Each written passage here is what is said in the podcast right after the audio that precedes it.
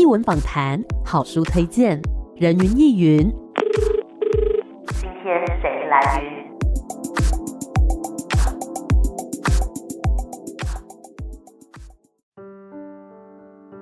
人云亦云，今天我来云。今天呢，人云亦云在空中要跟大家来分享一本小说。这本小说我一开始看到书名的时候，我还搞不清楚是什么意思。后来发现说，哎、欸，它旁边有那个拼音，然后呢，用台语念出来之后，发现到丁呐，哦，原来是这个意思。今天很开心呢，可以邀请到这本小说的创作者吴明伦老师，同时呢，老师也是一位剧作家。欢迎你，主持人好，各位听众朋友，大家好。好，哎，明伦老师，想要先问一下，这个书名到底，它是从书当中的其中一篇小说拿来当做书名的吗？是，为什么会挑这篇呢？其实当初在想书名的时候，没有一定要这一篇，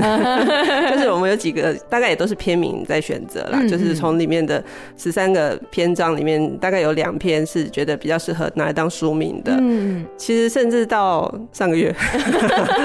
出书前的前一个月，都还有在挣扎一下，这样子是不是要用这个名字？然后最后是出版社是比较喜欢这个名字，所以我们就顺其自然这样子。就出版社他挑这个书名是有什么样子的用意吗？例如说会觉得他。可以代表整本书的一个精神吗？我觉得是有这个层面的，但是因为我没有很细究啦，就是我猜测，嗯，大概一方面是因为这毕竟是当初得奖的作品，那可能是在所有的文章里面、所有的小说里面算是比较有一点点知名度的，嗯，然后。他可能也像刚才主持人讲的，就是哎、欸，你们看到这个名字有点好奇，他到底要怎么念，嗯、或者是他是怎么样？他可能让你多留心一下是什么意思。嗯，那这个可能就是这一眼就决定他要不要买书了。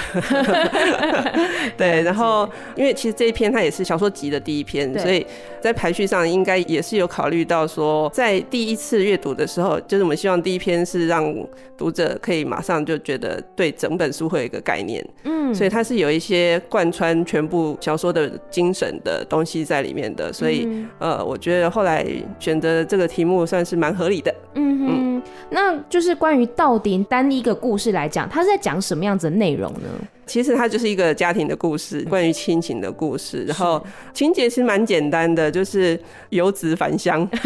就是你在外受受到一些创伤，然后就哭着回家找父母这样子的心情。当然，当然不是像小朋友那样子啦，只是说父母当然都是会这样子看待儿女嘛。嗯然后我们台湾的父母又都是比较就是不善于言辞的，那在这个过程中，他可能就是用反话来跟你讲，对，就是明明心里面很疼惜你，可是嘴巴上就是讲一些。让你听着觉得我还是不要回来啊，或者这样的话是有这样子的互动的亲情故事。然后呃，但是同时又有其他的设定，包括像是这个父亲这个角色，他是一个木雕师傅，然后他同时也是在跳十二婆姐阵头的成员之一。对。但是这个遍体鳞伤的女儿回来了之后呢，哎，好像有一点接班的态势。他其实是开心的，可是同时又有一点不甘愿。嗯。啊，就是大概是这样子的一个故事。嗯哼。所以刚刚讲到说，在这个故事里面有呃木雕这个元素，然后呢还有阵头的元素。其实，在老师的作品当中，有很多关于这些民俗文化的色彩。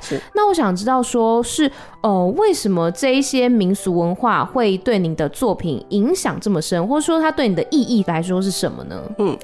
我觉得其实一开始都不会特别意识到这件事情，写多了之后发现，哎，好像都有共同的主题，就是我发现自己特别喜欢，然后察觉了之后呢，又会再去做更多的功课，嗯，所以他就会一直可能加深或是加广这样子的状态。那一开始就是一种凑热闹的心情，哦，就是像我们家小时候，我们住在嘉义，但是我妈小时候算是常带我去北港看热闹，就是朝天宫，对，所以我们家跟北港的关系蛮好的，哎，不是说关系好，我跟 跟庙方没有任何关系，就是说会觉得说亲切，朝天宫妈祖就是我要拜的妈祖，这种心情这样子。所以说，比如说妈祖生，你就想要去看。对。那但是也不只是妈祖生，就是平常就是台湾大大小小各种神明生日，就是路上大概每天都会，你想要看可能都可以看得到这样子。那我也是从小就会觉得啊，董董猜很好玩呐，或者是宝牙牙牙很酷啊，然后八家将很帅啊 之类的啊。但是实际上并没有去参与，大概都是一种呃旁观的角度去看。然后比较有意识的开始去。写这些民俗的故事，其实好像也都是比较后期了。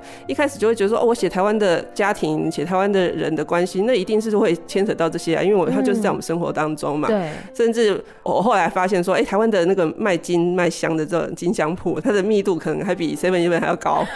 就是说，呃，虽然你平常不会天天去跟他买金买香，但是其实他就是有那个需求。对。然后你没有特别注意到它，但是它其实在我们生活的很多的角落，我觉得大概就是这样子的心情去写作，然后后来。会比较有意识的说哦，这些东西可能是甚至它不用是背景，它可以是当做主题的这样子。刚刚老师讲到那个卖金卖香的，我非常有感，因为我阿妈以前就是开金纸铺，然后哦，然后我就会去帮他顾店，嗯、就是你会发现说，客人并不是说像 Seven Eleven 这样络绎不绝，可是就是会有固定的人，对，而且就是固定的日子的时候，就一定会有人，比如初一、十五、初二、十六一定会，然后还有像是过年的时候也会有很多人，就除了比如说家里可能。初一十五拜拜之外啊，嗯、或者是说那个神明生日，其实像我为什么会去注意到这件事情，因为我是属于剧团的人嘛。嗯、那我们剧团演出前都要撒金，对。然后他会在全台湾各地，就是我们不是只有在一个固定的地方演出，他会在各地演出，所以我们到一个地方，马上先先去找说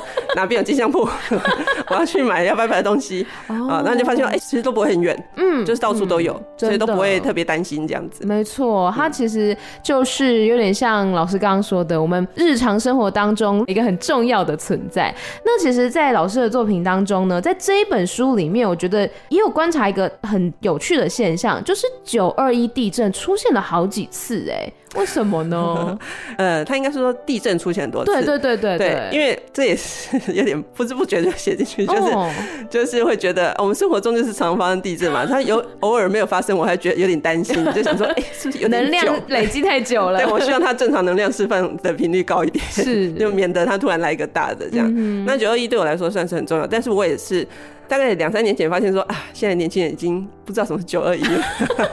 不会吧？就是因为他已经二十年了，有很多还没有出生。对，我大概小时候。对对对，或者小时候他可能不一定有印象，但是对我这一代可能四十上下的人来说，他是蛮。就是已经懂事，然后甚至他可能影响到你生活，就可能大学生、高中生这样子，会觉得哇，就是人生中经历一个巨变这样子，整个本来好好的一个世界，它突然就是这样毁天灭地的这样。接下来其实它不只是环境改变了嘛，它可能牵涉到很多人上升这样子，然后你就觉得哇。真的是一个自然灾害，可以造成很大的、很恐怖的后果，所以后来就会其实很喜欢跟人家聊这件事情，就就是借着聊这件共同的经验，会觉得好像有疗愈了什么东西。就是啊，我当时是发生地震的时候我在干嘛，然后我朋友在干嘛，然后后来地震结束了之后的几天我们又在干嘛，就是常常会，他这是一个很像在当兵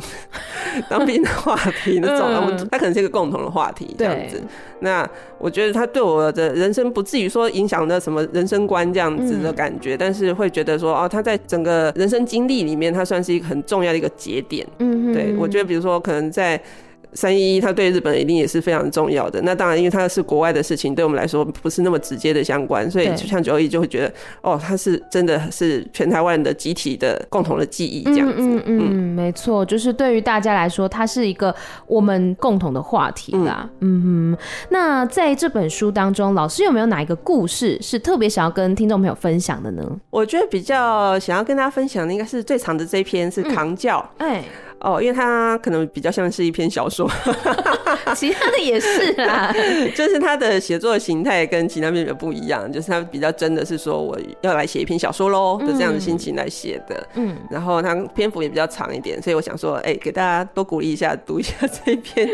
因为短的很快就读过去了，比较不会那么有压力。但我觉得这篇算是整本书里面，他比较晚期才写的，虽然他排在比较前面，但是比较有一个结构观念，说这比较长的。长度的小说要怎么去写它，然后它可以关照的题材也比较多，因为它的长度的关系，嗯、所以会觉得这篇比较想推荐大家看一下。那老师要先大概的透露一些能透露的部分吗？就一些比较细密的设定，大家可以自己去发掘。好啊，嗯、欸，这篇小说它，它应该算是中篇了哈。嗯，它的故事其实也是在讲一个家庭，然后但是这个家庭是分崩离析的，跟凑珍刚好相反。这个凑珍是大家从各地回来同一个地方，然后扛教室所有人都不太愿意回来，嗯，因为某些创伤的原原因，但是这个创伤不是彼此造成的，而是说它是一个全家人都不太愿意面对的一个问题，然后就是避而不谈，造成说大家都常常不回家啊，或者是说回家了不开心啊，嗯，然后彼此没有话聊，因为一开口就想起这些伤心的往事这样子。那角色设定我觉得蛮有趣的，就是这个家庭里面有妈妈是就是卖饼的饼铺，背景也是在北港哈，就是在北港这个空间里面，我觉得有可以。非常多的故事，嗯、有很多神性在里面，这样子。因为北港也是有一些传统产业，这样饼铺算是蛮标志性的一个产业。嗯、然后他是开饼铺的，然后儿子呢是个 YouTuber，好像也没有在赚钱，就是 假装有在工作，很现代的说自己是 YouTuber 啊，到底到底 有接一些业配啊？有没有在赚钱不知道哈，就不想回家哈。嗯、然后梅梅是在嘉义的百货公司当柜姐，对。然后爸爸是一个街友，哎，不小心说出来，不小心讲了一个雷。好，总之这四个家族成员他们彼此之间会有一些关系。嗯，最后的结局应该还是算是比较疗愈一点的啦。嗯、就是我基本上没有让我的角色们受到很大的痛苦，嗯、或者说他们曾经很痛苦，我都希望他们最后会是快乐一点的。嗯，这个是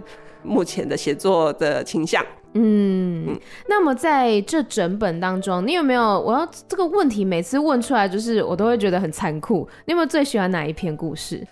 最喜欢啊，嗯。这次有点残酷，没错。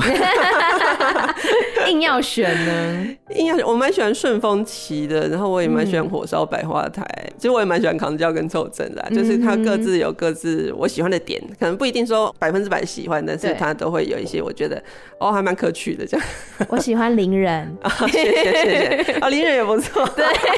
自己在那边自卖自夸，就是有有一种那个中年 BL 的感觉。对对对，是的，是的，是的。因为邻人这一篇他。感觉也是民俗的色彩比较没有那么重，对，对，但他就是很着重在人跟人之间的那一种互动，我就觉得蛮有趣的。嗯嗯嗯，那这篇的创作灵感是从哪里来的呢？这一篇它其实本来是剧本，啊、然后它算是比较晚才被我加进来这个小说集里面的，嗯、因为呃原本最早规划的时候，这篇小说它还没有在那个系列里面，嗯、就是一方面也是因为它跟神鬼比较没有关系，跟信仰比较没有关系，所以就比较没有优先把它考虑进去。但是因为后来觉得我选的有一片我觉得实在是不行，所以我就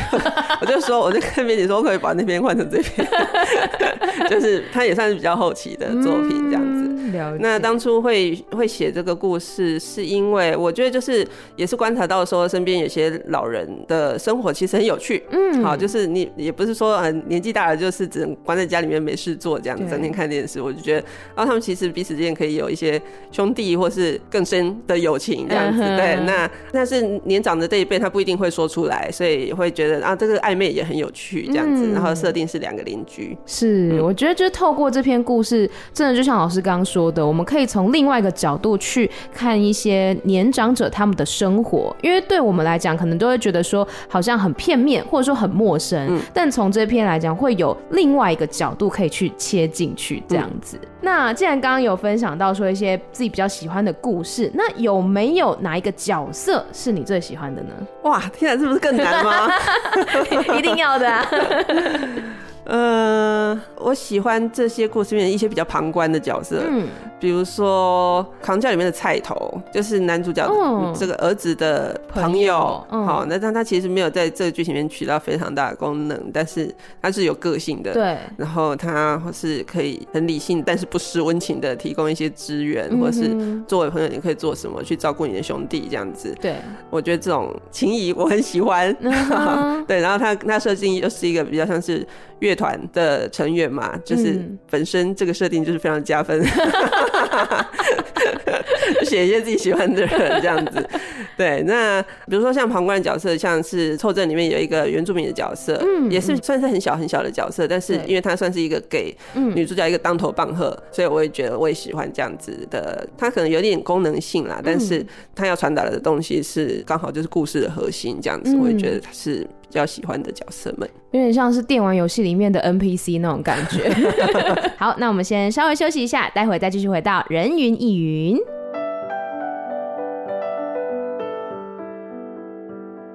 欢迎回来，人云亦云。今天呢，在空中跟大家来分享一本小说集。这本小说集呢，你用华语去读的话叫做《凑正》，那你用台语去读的话叫做《道丁》。欢迎作者吴明伦老师，老师你好，大家好。嘿，我们刚刚跟老师聊到了在这本书当中的很多故事哦。那其实呢，老师在后记里面有讲到，这些故事有一些是经过文体的转换的。嗯、对，所以我想要问说，就是在转换一个文体的时候，那个关键是什么？比如说，你要从小说转成剧本好了，或从剧本转成小说，这当中需要经过什么样子的一个过程呢？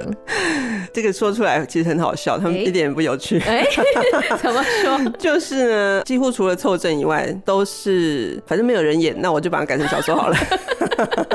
有点心酸，落泪。对，那凑正是因为我本身是编剧嘛，所以我平常就是会就是写剧本为生这样子。嗯、那有一些是工作上的剧本，那有一些就是自己想写的剧本。嗯、那在这本小说里面改编而来变成小说的这些原作呢，嗯、它基本上都是我自己喜欢的。然后呃，自己喜欢的基本上就是 没有人要演的，对，暂时啦。对，那所以当初我我在写凑正的原型的剧本的时候，其实是很久很久没有写小说的，就是我大学毕业之后几乎就没有再写小说了，嗯，因为就是一方面觉得说啊，小说真的很难，然后我就没有写小说的才华，我就去写剧本就好了，我就甘于写我自己熟悉的安全的领域这样子，我的我的温暖的地方，知道？对，那可是那个时候也是有点突然灵光。一闪吧，就是写剧本写到一半，突然觉得说这个故事是不是好像比较适合写成小说啊？嗯，对，所以就。等我把这个剧本写完之后，就下一步就去把它改成小说，然后去投稿这样子，嗯、然后算是影响我后来继续写作小说的一个蛮大的原因。这样子，就是因为那个时候得奖了，所以就觉得说，哦，其实好像没有那么不能写。对啊，就是我好奇的是，比如说什么样的故事会让你觉得说，哎、欸，这个很适合发展成剧本，这个很适合发展成小说，那个 point 关键是什么？他们有一些很相通的地方，比如说，它都是我基本上会比较喜欢有故事性的东西，不管是剧本还是小说。对。啊，因为当然也有一些剧本或小说是没有什么故事性的，但我个人是比较有这种偏好，嗯，那就是呈现的方式或者是说困难度，嗯，有些东西你会觉得说啊，如果它是在小说的时候，它是可以更开阔的去想象的，或者说更。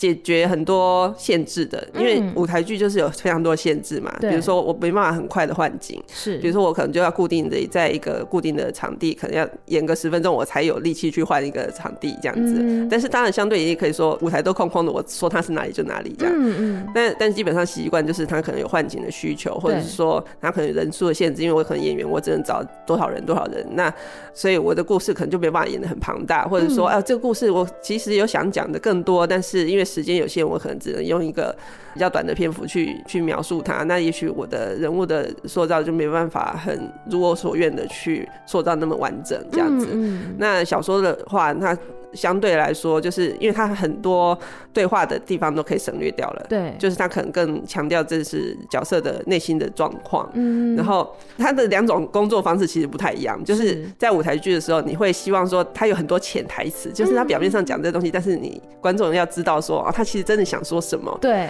但是它重点是在对白上，嗯，可是，在小说的时候。这些都是没有的，就是我不需要透过台词，我直接让观众知道他内心就好。嗯，那他就会有不同的工作方式，所以我那时候也算是第一次比较认真的去尝试说，到底哪一种是比较好的写法。然后后来也觉得，反正就都写嘛，也没没关系。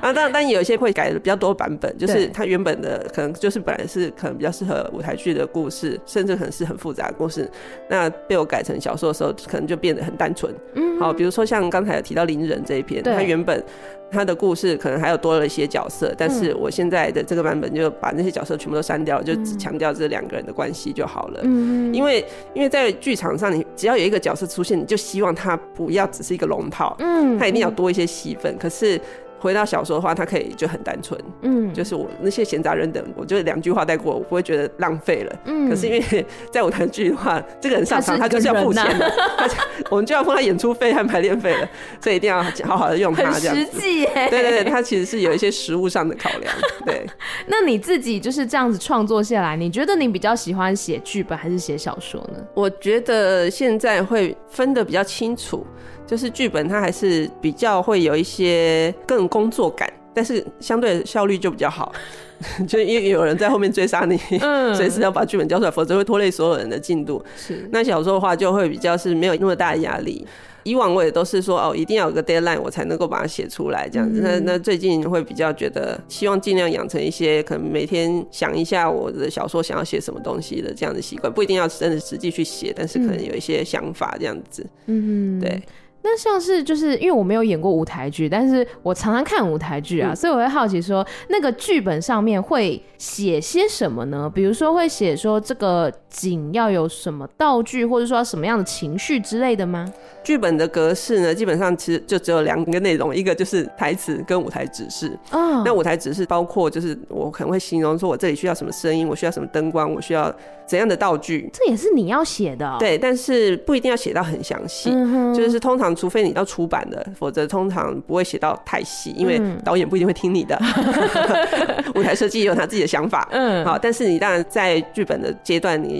会尽量想要传达一些你的想象给其他的合作的伙伴嘛，嗯，就是他们不一定说照着你的做，但是他大概知道你意思。比如说我想的可能太贵了，嗯，那他们没有什么替代方案，或者说我想的实在太 cheap 了，他们他们有更厉害的方法，都是有可能的。因为剧场就会压力比较小，因为觉得。反正大家一起做，大家很难看，一起承担。他是有伙伴一起的，对对对，或者是大家会一起想办法，然后你交出去的东西也不会觉得说就是 final 的，这一定是不能够再改的，嗯、都会觉得说有经过更多的讨论，包括像演员，或是甚至来看初期彩排的观众，嗯、他们给的 feedback，我们都可能在时间有还来得及的前提之下，我们会尽量去做修正，这样子。嗯、那小说的话，就是它就很个人，对，就是变成说你自己决定。然后够狼走呀，够狼当，对，没错。我觉得他就会比较需要多更多的时间去反复的去想它，嗯，就是说可能隔一阵子我会再回去看一下，发现说哎哪边有 bug，那个你就得自己去发现这样子。嗯、那剧本的话，就是你进剧场，大家就会抓出一堆 bug 给你。对，那舞台剧本的话，我自己比较不会特别去写情绪，嗯，就是因为情绪它其实很抽象的，就是说你比如说笑。那你要笑到多大？你要给多大的精确的限制，或者是说这个笑它有什么别的意涵？对，可能尽量会是简化单纯的，让演员和。导演他们有他们的诠释空间，嗯、就是除非是很重要的一个动作或是一个情绪，才会呃很仔细的去写它，或是笔记一下说这边请注意是什么，就是说想讲一些很白话、很啰嗦的话 这样子，因为重点是要让大家看得懂这样子。嗯，那我在就是做功课的时候，在网络上搜寻老师的时候呢，就发现说，哎、欸，老师有曾经到我的母校去担任驻校艺术家，政大吗？对对对。嗯、然后呢，当时有一个讲座的名字，我就觉得哎蛮、欸、有趣的，我也很。很想听老师聊聊这个主题，就是用母语创作剧本的困难与欢喜之处。嗯、因为我所属的剧团是软剧团，嗯、那软剧团有，其实不是所有的戏都用母语来演啦，只是说算是有一个蛮重要的系列。然后这个也算是说，我们当时会觉得是重要的，嗯，觉得要用台语来演戏是重要的，所以做了这个选择，这样子。那这个过程其实蛮久的，大概第一出这样做的戏应该是二零一二年的，哦、所以差不多十年。对，好。那第一个作品的时候，我们那个时候都是写火星文，就是 就是因为我我这一代就是没有受过台语文的训练的哈，嗯、就是说你会讲会听，可是你不会写，就是就是有点算是文盲了哈。嗯、那呃，我们那个时候算是合作，不是完全写母语的，就是我可能有些段落会会一些台语进去，但是我们另外一位台语编剧，就是他会把所有的我的台词都就换成一个更有角色风格的台语台词这样子，那呃，可是他也是没有受过台语文训练，所以他就是他写的这些字呢，就真的是火星文，就是你要拿着纸真的照着念，然后你才说哦，原来是这个意思，对对对 就你用看的是看不出来，你要念出来，嗯，然后甚至他后来必须要就是用录音的录给所有的演员，而且我们那那次的演员就是一位是客家人，一位是原住民，他们根本也不会讲台语，哦，对，就是很很勇敢的接下来这个案子，是。对第一个演出的结果还不错，然后我们后来。持续又继续做下去，那后来就是会有有些呃，一开始可能冷眼旁观看我们的这种在地的祈祷，想说你们这些高薪呐，我看你们是能够做什么地步、嗯、啊？那后来发现我们还蛮有诚意的，所以就不忍心就来帮我们，看不下去了。对，就是开始有时候一开始可能是跟我们说，哎，你这个咬字不对啊，或者怎么样。后来就直接介绍老师来帮我们正音，或是我们也有去上台语课，包括我们现在的演员训练，他们的台语课是必修的，这样子。就是未来甚至可能必须要要求的演员他们去考那个认证。对，好，就是可能是一个，就是让你可以不用继续修台语，但是你可能自己精进的一个标准，有点像是大学的那个必修，然后是认证证书。没错，就是说你这样才可以毕业哦，这样子的意思。啊，那当然毕业我们也知道说毕业不是说你就停止学习嘛，就是说他认可说你有自己的学习能力了，你就可以自己放飞了这样子。嗯对，那呃我们自己也是到，因为有老师们的加入，我们才开始说有剧本要政治了。好，那大概也是到二零一六年才开始，也是先写了华语本，然后再请人翻台语本，然后等到二零二零年、二一年这几年的时候，开始会觉得说我写的时候可以用台语去写，嗯可是我还是得把它翻成华语，因为可能不是所有的工作人员都看得懂。嗯，好，包括像是午间，他可能就需要一个对照版，因为他不用讲台词，但他还是需要知道说现在台词到哪里，我要我要 cue 灯光哪个舞台要去动作了。是对，那呃，当然演员也是有一个这样子政治版，他们比较好背台词，要去查字典什么的，或者是他做笔记都相对容易很多。嗯，就会是比较是哦，十年其实可以做到这地步，我觉得算是。大家很努力，真的真的。对，但是这个过程就会觉得自己也学到很多这样子。对，那你就是原本在创作可能是华语版的剧本的时候，跟你后来直接写台语版的剧本的时候，你会觉得这过程当中会有什么样子的卡关吗？我觉得一开始会有一些，就是你想法是很华语的思想，然后如果我们要追求一个可能是生活感的舞台的台词的话，你不能让大家觉得你是在背台词，或者是说你怎么会讲出这种？其实我们用华语演演戏。的时候也常常是说，你这就不是人话，啊，对不对？或者可能有些文艺比较文艺腔一点的时候，你就觉得说没有人这样讲话的吧？嗯，嗯，那当然台语也会有类似的情形。那台语有一些，它也不是说你写的不好，而是说它就是一些华语的习惯，包括像是台语其实没有爸或妈，嗯，作为结尾的或是疑问句的时候不会讲这句话，他就是比如说你吃饱了吗？他不会说你假爸妈，嗯，他是说假爸不会，或者是说。不是这样吧？只是因为你只是华语思考，我们写安内吧，你写安吧，对他就是，但是你直觉一开始的时候就会写，不是安内吧，对，但然后就被老师指正说没有人这样讲，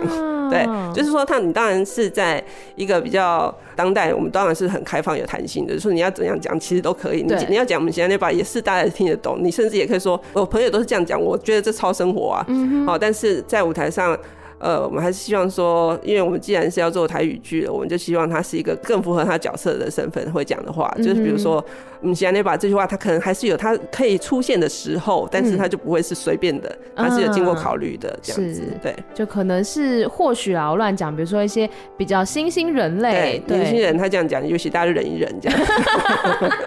或者说他也许就在台上被纠正了，他可能就是一个情境了这样子，对，了解。那刚刚讲到这个是，也许有点。困难，或者是说需要转换的部分，那有欢喜之处吗？用母语来创作剧本。我觉得有啊，就是说它算是多了一个工具。我觉得因为语言蛮影响这个人怎么思想的，就是比如说像凑镇里面这个爸爸，我想他应该就是平常是台语思考的人。可是如果在小说里面，如果当年在写的时候，我可能比较用华语的思考去想象他会怎么想。嗯，那现在我就觉得我好像不用透过那一层了，我就比较可以更理解说他他的一些行为举止啊，或者是他的他的措辞，可能会是在哪个关键的时候，他可能本来是讲华语的，讲讲讲，然后突然某一句要。讲台语了那个关键点是什么？嗯，好像会抓的比较清楚一点，但是他可能实际上观众或读者不会那么清楚的感觉到了，但是就是比较是作者心里面觉得开心，这样子，嗯、自己也是有这个成长跟收获。对对对，嗯，那下一步有没有想要挑战什么样子类型的创作？不管是文体也好，或者说题材也好，呃，目前其实有在写的，就是。呃，应该会是长篇，啊、但是现在就是有一种怎么长篇那么长，写不完 的痛苦。这这整本写完，这这本分量那么多篇的分量加起来才是一个长篇哦。对对对，就至少要可能六七万字这样子。Uh huh. 那那目前就还在四万挣扎。哦，对，但是还没有还没有写完啦，只是说长篇算是我第一次写，所以会觉得比较花时间，需要去摸索，说到底他怎样。讲故事才清楚，然后怎样才会让读者不会不耐烦？嗯，那可是我如果一直有一些这种爆点，其实好像有点疲乏，嗯、所以他就是不太好拿捏。然后呃，我目前写的也不是很有规范或者是规律，嗯、就是想到什么写什么，就是可能有人来催稿，我刚才交一篇，然后事后回去想说我在写什么东西，好，反正先把字数凑齐再说。但但但我觉得蛮好玩的，就是觉得说哦，原来长篇是这个样子，跟平常。比较习惯的短篇是不同的做法，然后其实我写剧本也不会写到那么长，其实剧本通常两万字真的是差不多了。Oh. 对，就是因为舞台上发生的事情的时候，它不是只有这些对白嘛，它有时候可能就是安静的时候，或者是他跳舞唱歌，那个都是蛮花时间的。对，所以其实两万字他可能就已经要演到两三个小时了，这样子。那呃，小说的话呢，它就没有什么限制，就是你你的故事可以无限发展下去啊。其实只要是人物出发的这样的故事的话，只要这这个人不死，他这个故事可以一直写下去，一直写下去。死了也是可以继续写。没错，对，就是说你要有一个依靠，它理论上它是可以一直写下去的。嗯，只是说一直写下去，它中间是不是无聊了？这件事情会让我非常在意，这样子。那目前还在努力中，然后题材会是跟嘉义的林业日治时期的林业有关，这样子，哦、对，就还是比较回到自己熟悉的地方。嗯，好，我们可以期待一下。那老师不要有压力，就是 慢慢写，慢慢写，我们心里面期待。那最后，老师还没有什么话想要对我们的听众朋友说的呢？呃，我自己会觉得我自己的这个写作历程是比较奇怪的，嗯、就是曾经觉得自己不能够写小说就放弃了这样子。那我觉得大家好像可以不要放弃，大家有有想写小说的梦想，我觉得可以坚持的。嗯、呃，就是反正不要当做是你一个主业的话，我觉得都是可以随时去工作看看的。嗯，这样对于一些就是以成为小说家为置业的人，那我觉得他们很伟大。我觉得明文老师呢，真的好想表达的就是说，不要放弃自己的梦想啦，相信自己就对了，或是再给自己多一次机会。嗯，嗯没有错。那今天很开心呢，跟明文老师来聊聊这一本小说集，叫做《道丁凑正》，希望大家也可以持续的来关注。谢谢你，谢谢 Amy，谢谢，拜拜，拜拜。